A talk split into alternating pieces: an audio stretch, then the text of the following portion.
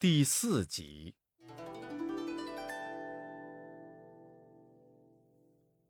悟空被如来佛祖压在五行山下五百多年，唐三藏上西天取经的路上将他救出，从此悟空做了三藏的徒弟，保他上西天取经。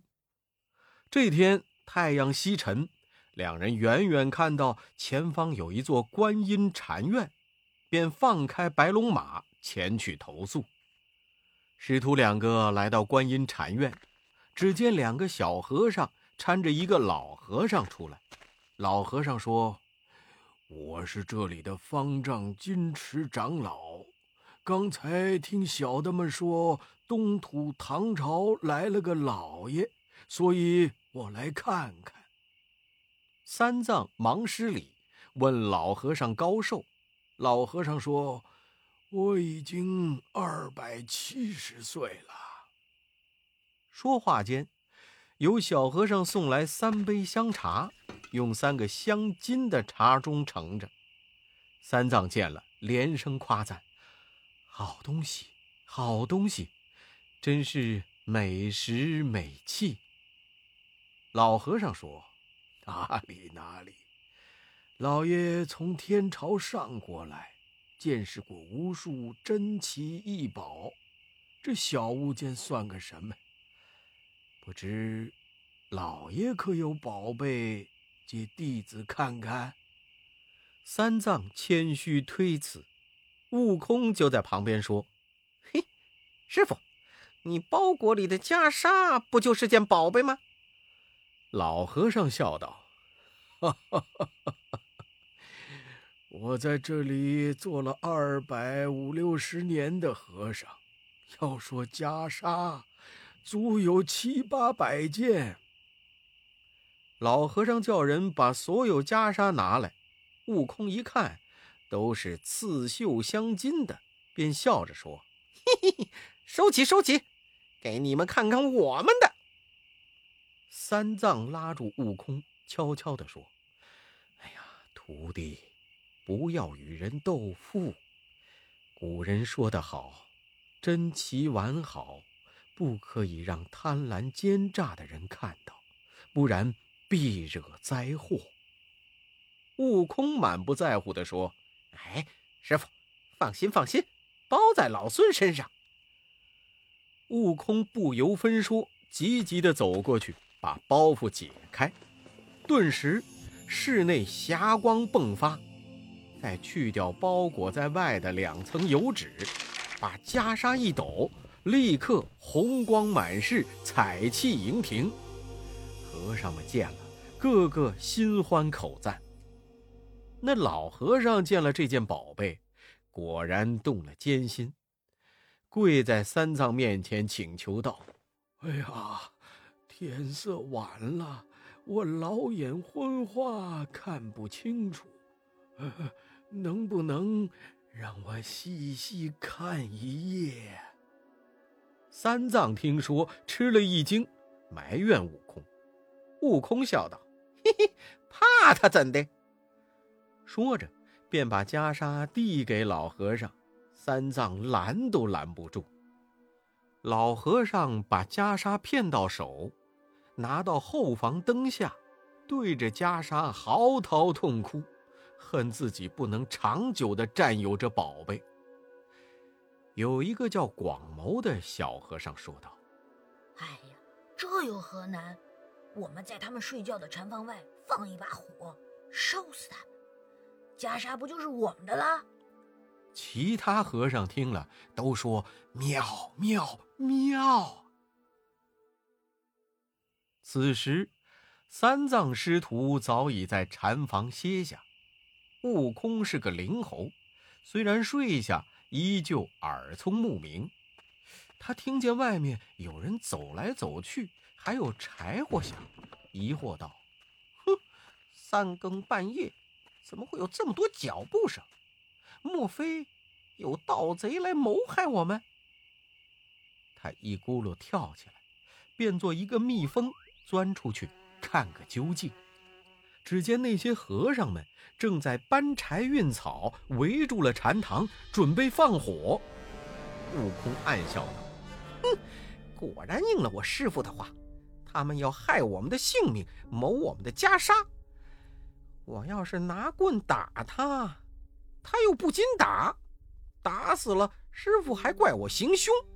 哼，罢罢罢，我将计就计，叫他铸不成好了。”悟空一个筋斗跳上南天门，找到广目天王说：“唐僧路遇歹人，放火烧他，事情万分紧急，特来找你借避火罩救他一救，快些拿来使使。”广目天王不敢不借，忙把避火罩递给悟空。悟空用避火罩罩住唐僧、白马和行李。自己坐到老和尚住的方丈房上头，保护着袈裟。等那些和尚放起火来，他就一口气吹去，疯狂火盛，把一座观音院烧得处处通红。和尚们搬香抬龙，抢桌端锅，满院里叫苦连天。再说，这观音院正南二十里的地方。有座黑风山，山里有个黑风洞，洞里有个黑风怪，正睡醒翻身。他发现正北下火光晃亮，赶紧纵起云头去救火。只见到处烟火冲天，只有后房无火，房脊上还有一个人在放风。黑风怪急忙进去救火。只见那方丈房中有些霞光彩气，台案上有一个青毡包袱，他解开一看，见是佛门异宝棉兰袈裟，也动了贪念，趁火打劫，将袈裟拿回黑风山去了。这场大火一直烧到天亮才熄。悟空取了避火罩，一个筋斗送上南天门，还给广目天王。三藏醒来，开门发现楼台殿宇都没了，不禁大惊。悟空笑道：“嘿嘿嘿，师傅，那老和尚果然爱上了我们的袈裟，算计要烧死我们。是老孙护住了禅堂，嘿嘿，还助了他们一把风。”三藏大惊：“天哪！火起应该注水，哪有注风的？”悟空说：“哼，他不弄火，我怎会弄风？”三藏忙问：“袈裟呢？没烧坏吧？”悟空说：“没事，没事，烧不坏。放袈裟的方丈房没着火，等我去拿来赶路。”老和尚找不到袈裟。本寺的房屋又被烧了，正万分烦恼焦躁，忽然听说唐僧没死，来要袈裟了，急得他夜开步子，弓着腰往柱子上狠狠一撞，一命呜呼了。悟空把所有的和尚叫来，一一搜身，又翻找了所有箱子，都没有找到袈裟。三藏傲恨悟空，念起紧箍咒，悟空扑的倒在地上，抱着头叫道：“别念，别念，我一定找回袈裟。”众和尚见了，都上前跪下求情，三藏这才合口不念。悟空将观音庙掘地三尺，都没有找到袈裟，思忖半天，问道：“你们这里？”可有什么妖怪成精的吗？一个和尚说：“呃，正南二十里有座黑风山，山上有个黑风洞，洞里有个黑大王，他就是个妖精。”悟空笑道：“嘿嘿嘿，不用讲，一定是那黑怪偷走了。等老孙找他去。”说完，他叫众和尚好好服侍唐三藏，看守白马，不然取他们性命。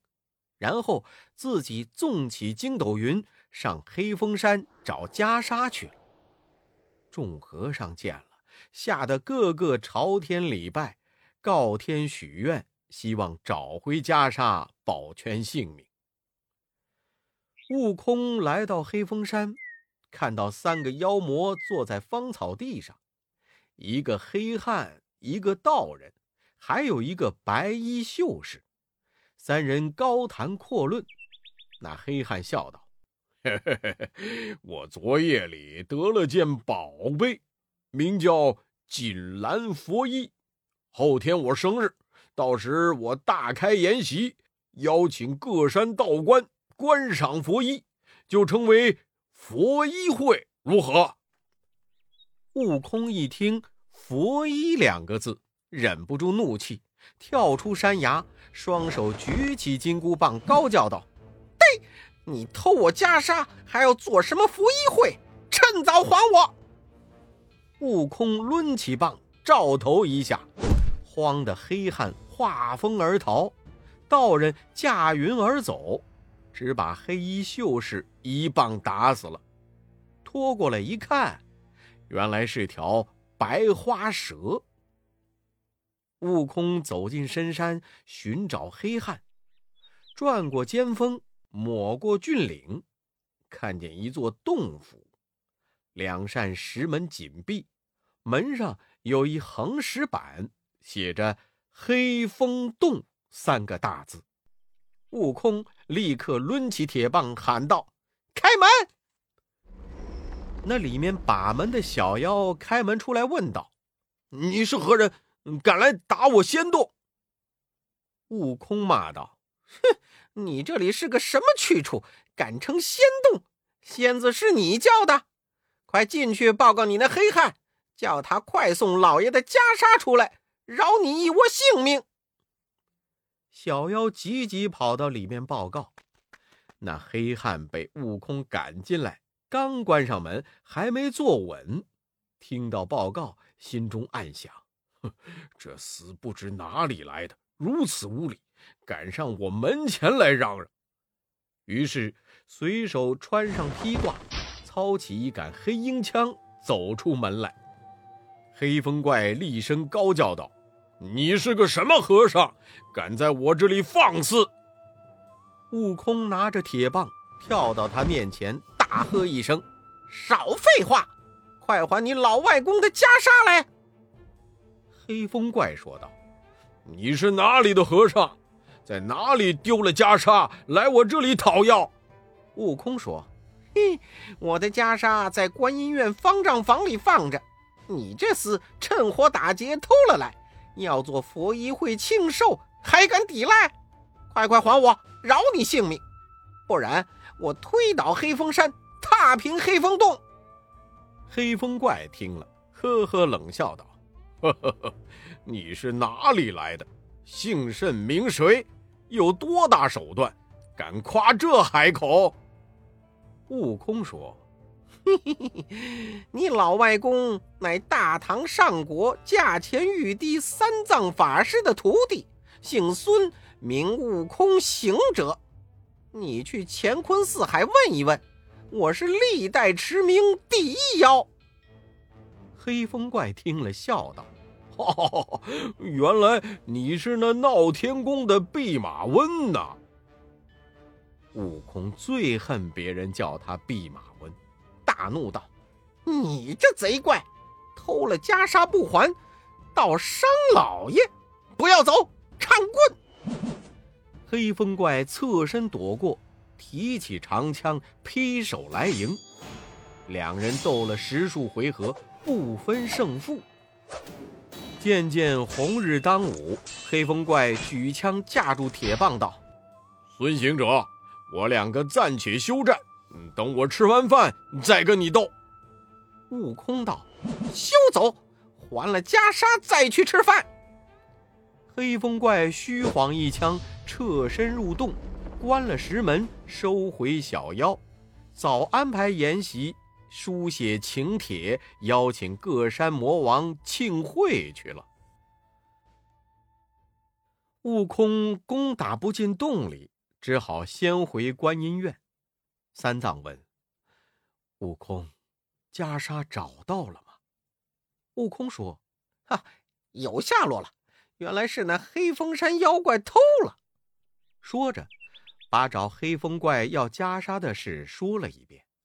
众和尚听了，合掌的合掌，磕头的磕头，庆幸袈裟找着了，总算性命无忧了。悟空却说：“哼，你们别高兴的太早，我还没拿回袈裟，师傅还没出门呢。等我取回袈裟，我师傅好好的出了门，你们才有安乐。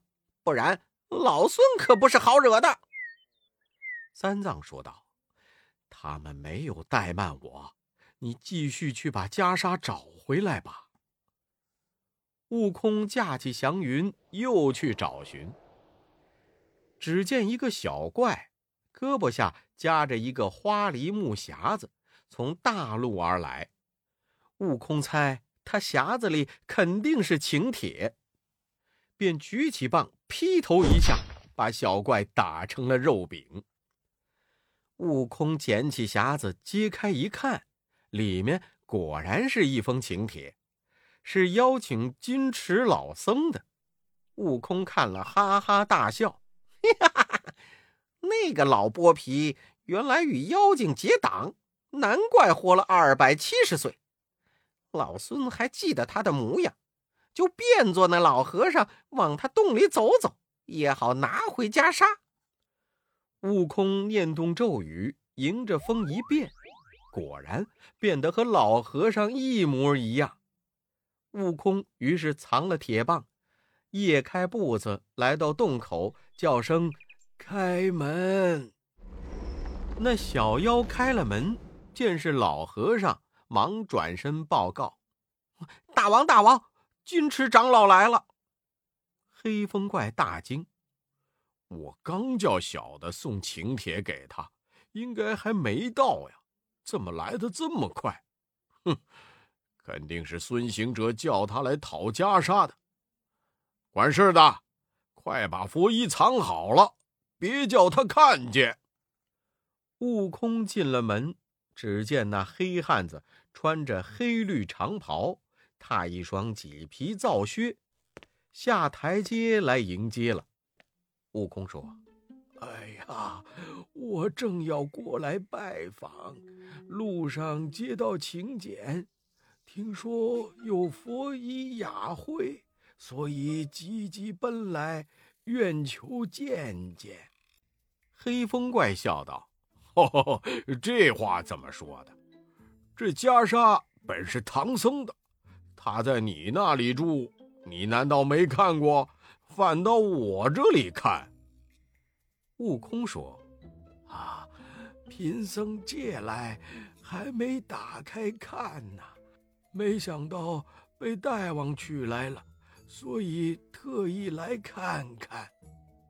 正说着，只见一个巡山的小妖来报告：“大王，大王，不好了！送请帖的兄弟被孙行者打死在路边。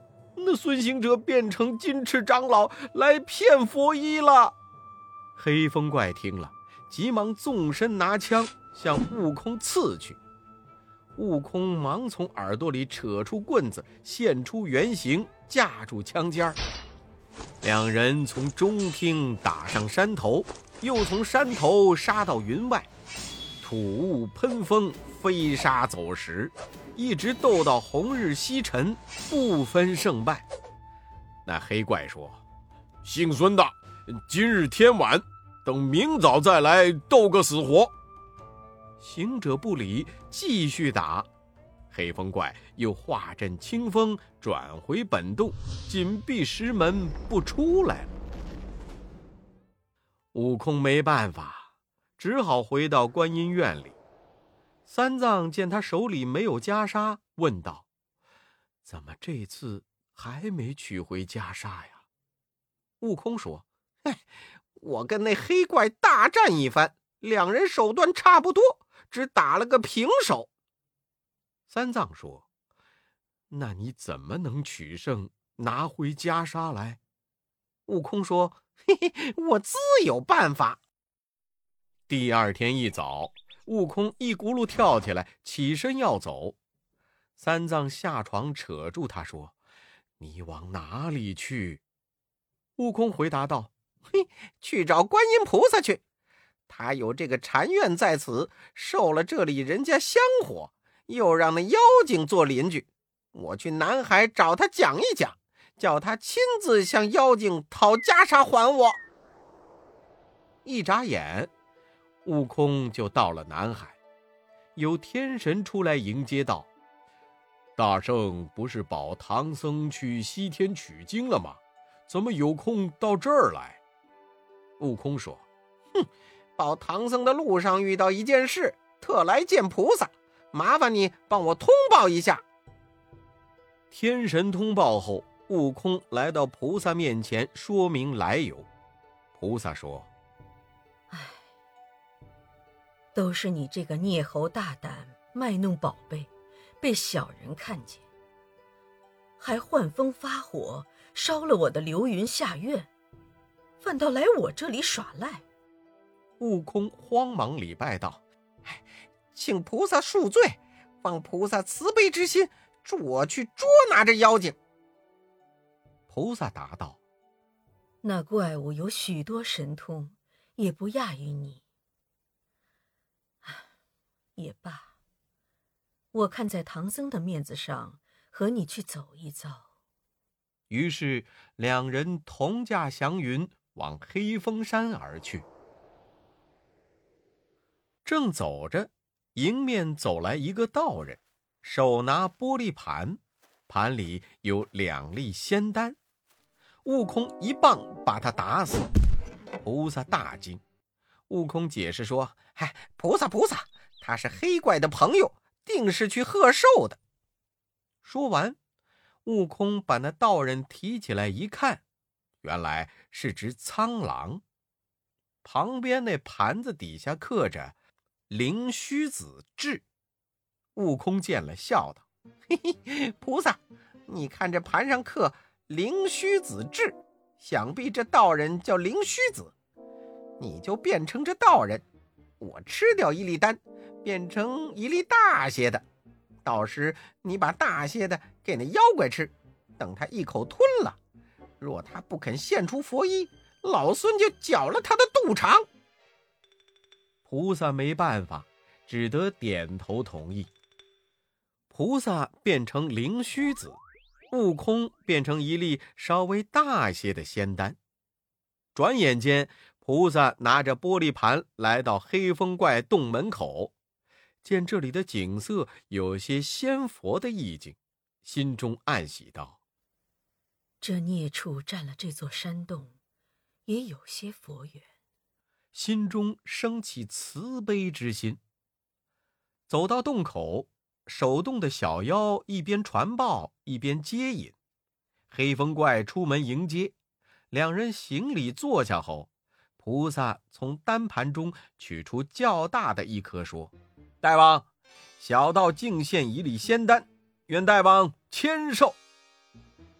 黑风怪让菩萨一起吃，让完，黑风怪张嘴刚要吃，那药顺口就自己滚了下去。